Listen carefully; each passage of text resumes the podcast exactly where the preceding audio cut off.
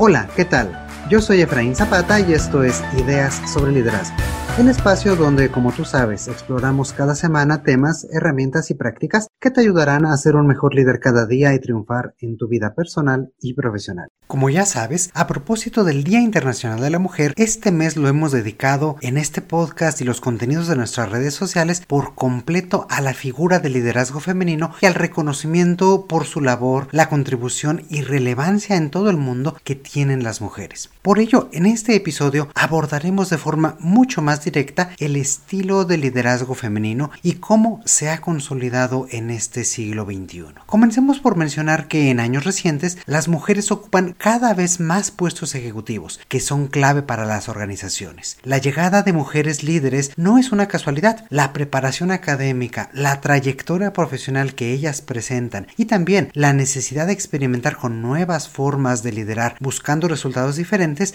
han hecho que las organizaciones fijen su atención en las competencias, habilidades y talentos de las mujeres y el valor que agregan cada una de ellas. Por supuesto, aún hay muchos espacios en el que el liderazgo femenino debe aumentar y ganar mayores oportunidades. Muestra de ello es que en una encuesta realizada a más de 3.000 compañías de 56 países durante 2019 reflejaba que el número de ejecutivas en equipos directivos ha aumentado un 20% en la última década. Sin embargo, apenas el 5% de las empresas encuestadas son dirigidas por mujeres y el rol que juegan se centra más en las llamadas áreas de soporte, no tanto en estas áreas operativas o de decisión más estratégica. Veamos, por ejemplo, el porcentaje de puestos directivos ocupados por mujeres en algunos países. En Estados Unidos este es el 22%, en Canadá es del 30.5%. En América Latina apenas un puñado de países participaron en esta encuesta, pero sus resultados no son muy optimistas. Argentina con un 11.1%, Brasil 8.9%, Chile 7.5% y México 7.1% de participación femenina en las mesas directivas.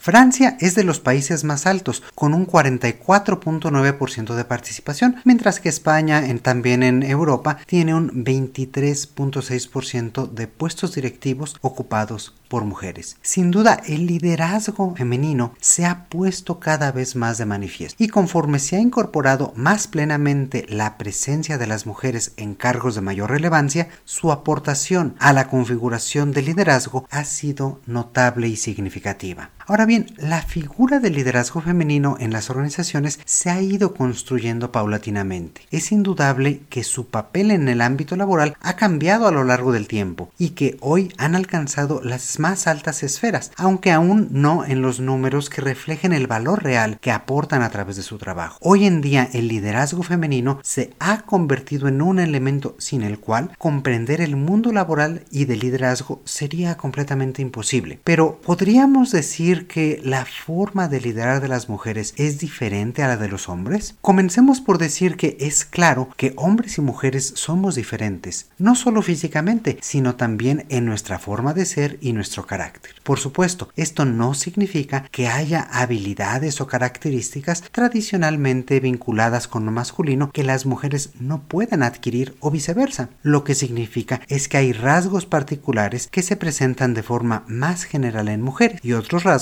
que se presentan de forma más general en hombres. Conforme nos desarrollamos y aprendemos, somos capaces de incorporar prácticamente cualquier habilidad o competencia que nos propongamos. Pero también podemos fortalecer las que ya tenemos para ser mejores líderes. Regresemos a este ámbito de liderazgo y a la coordinación de equipos. Tal vez la primera impresión que tendríamos es que las mujeres líderes, hablando de forma general, pudieran ser vistas como más sensibles, más abiertas, empáticas o con mayor o menor iniciativa o predisposición para dirigir equipos. Sin embargo, todo esto pues serían impresiones subjetivas y lamentablemente muchas de ellas podrían estar sesgadas por los prejuicios propios de la sociedad en que vivimos. Como hemos dicho anteriormente, cualquier habilidad, incluyendo el liderazgo, puede ser aprendido por cualquier persona. Hasta aquí parece que no hemos avanzado mucho, pero yendo más allá de los prejuicios, la pregunta prevalece. ¿Hay alguna diferencia en la forma de liderar de hombres y de mujeres?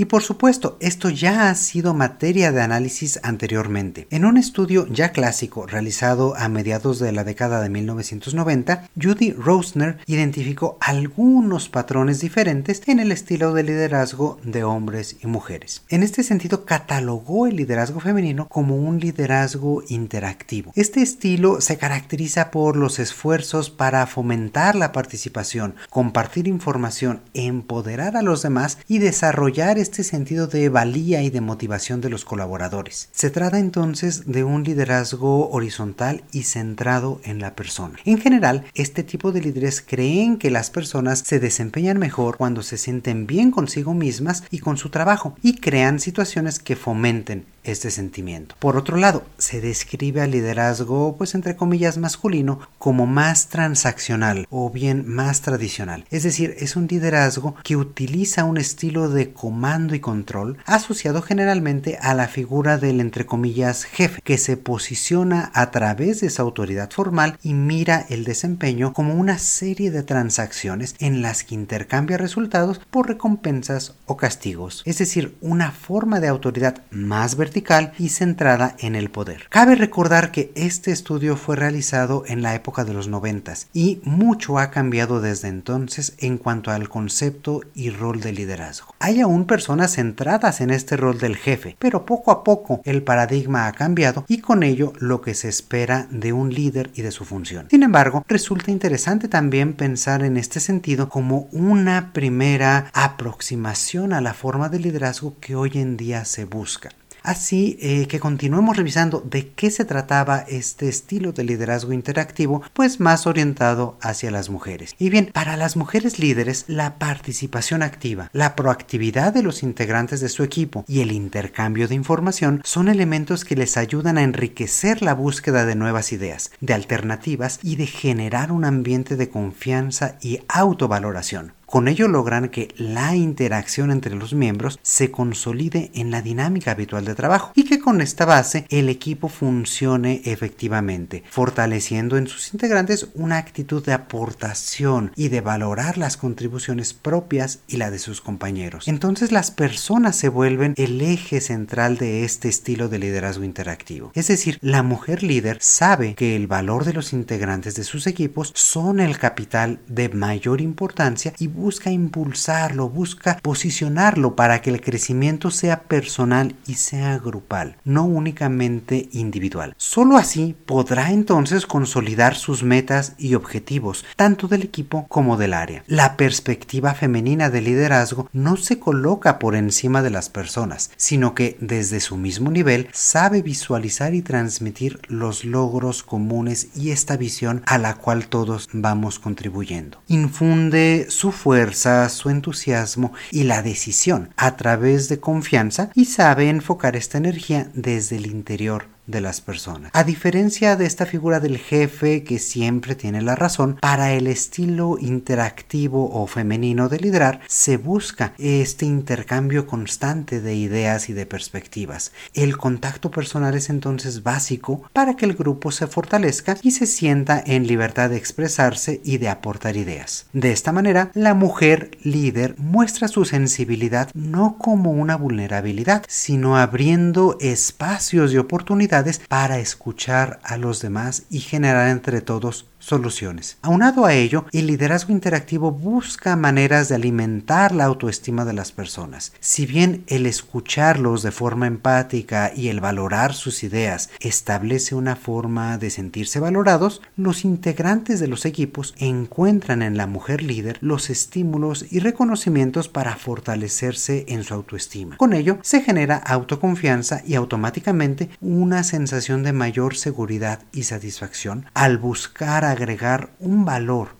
a cada una de sus acciones. La líder entonces sabe estimular y alentar la autoconfianza y seguridad entre su equipo, pues sabe que con ello sus contribuciones serán mejores y más relevantes. Llegando a este punto, tengo que hacerte una confesión. Cuando vi por primera vez estos datos, honestamente me parecían centrados en este estereotipo del cual hemos hablado anteriormente. Este estereotipo de que las mujeres pudieran ser percibidas como más sensibles o más suaves en un entorno laboral. Pero mientras más investigaba, resultaba más interesante y consistente la información. Así que la siguiente pregunta que yo me hacía a mí mismo era, ¿cómo se generó esta diferenciación, esta distinción entre un liderazgo masculino y femenino? La explicación que da este estudio que hemos citado me pareció muy lógica y parte de una de las ideas que nos compartió Margarita Díez en entrevista hace algunos días, que por cierto, si no has escuchado, fue una entrevista sumamente enriquecedora y es que Margarita nos hablaba de este estilo o de esta forma de liderazgo tras bambalinas, es decir, del rol que la mujer ha jugado desde siempre, aunque no sea en un primer plano, pero sí como protagonista en diferentes esferas de la vida. Pensemos entonces que el rol de la mujer en el ámbito organizacional y laboral en el pasado y lamentablemente también en algunas ocasiones hasta el día de hoy ha carecido de esta autoridad formal y los espacios en posiciones ejecutivas ocupados por mujeres aún son pocos. Esto significaba que a falta de esta autoridad formal tenía que encontrar otras formas para ejercer su liderazgo y lograr resultados. Entonces recurrió a una serie de habilidades sociales para interactuar, relacionarse y posicionarse de forma más natural y otra vez entre comillas más socialmente aceptables para la época. Es decir, debido al mismo rol tradicional que han jugado las mujeres, estas se han desarrollado en mayor medida algunas habilidades que en general las vuelven más sociables. Buscan convencer, no ordenar, buscan integrar y no hacer valer tanto esta autoridad. Se preocupan por el otro y no solo por ellas mismas.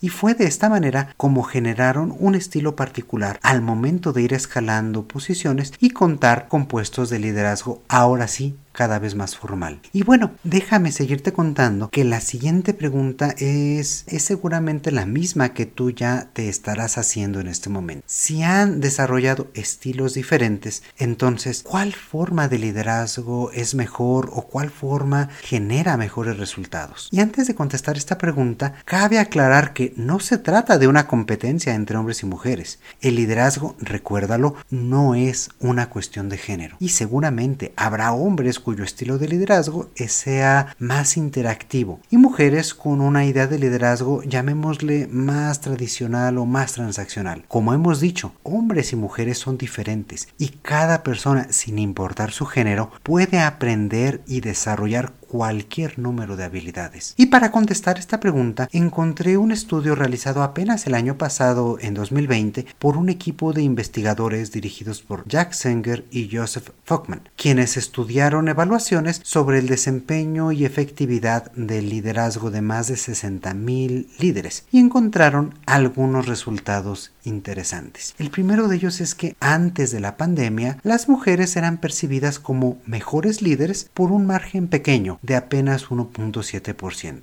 Ahora bien, y presta atención que este dato me parece sumamente interesante. Después del surgimiento de la pandemia, el liderazgo de las mujeres fue mejor percibido que el de los hombres, y en esta ocasión por un margen más amplio, del 4.1%. Estas cifras pudieran sonar pequeñas, sin embargo son muy valiosas. Esto significa que la percepción de los equipos que dirigen es que el liderazgo femenino en general es más efectivo que el de los hombres. Y además, en una situación de crisis como fue el surgimiento de la pandemia, ellas supieron afrontar el reto de una forma que fue percibida como más efectiva por sus equipos. De acuerdo con este mismo estudio, las mujeres también aventajan a los hombres en el desarrollo de habilidades claves, como lo son la iniciativa, agilidad, eh, esta capacidad para inspirar y motivar a los demás, el desarrollo de los otros y también la construcción de relaciones y de redes. Estos resultados me parecen sumamente interesantes, pues de alguna forma son consistentes con el primer estudio del que platicábamos y que nos hablaba del liderazgo femenino como más más interactivo o más integrador. Y ahora la pregunta es para ti. ¿Qué opinas de estos datos y de la existencia de un estilo de liderazgo entre comillas femenino? ¿Conoces o trabajas con mujeres líderes que siguen estas características? ¿O tal vez has descubierto que en efecto las mujeres son mejores líderes? Haznos llegar todos tus comentarios, reflexiones e historias de liderazgo por cualquiera de las redes sociales que ya conoces. Y antes de concluir, quiero recalcar que el objetivo de este episodio no es descalificar el liderazgo de los hombres, sino poner de manifiesto las capacidades y cualidades que hacen de las mujeres grandes líderes y de quienes habrá mucho que esperar en este siglo XXI. Y así llegamos al final del episodio de esta semana. Espero que estas ideas te hayan sido de mucha utilidad y que a partir de hoy las puedas aplicar para visualizar el papel de las mujeres líderes en nuestro tiempo y empujar cambios importantes también en tu organización o en cualquier área en la cual te desarrolles. Por último, si no lo has hecho aún, danos me gusta, danos like y síguenos desde ahora mismo en Facebook, Instagram o Twitter e invita a tus amigas, compañeras o líderes a que también nos escuchen por su aplicación de podcast favorita. Como siempre, muchísimas gracias por escuchar. Te mando un fuerte abrazo. Mi nombre ya me conoces, soy Efraín Zapata y te espero a la próxima con nuevas ideas sobre liderazgo. Gracias.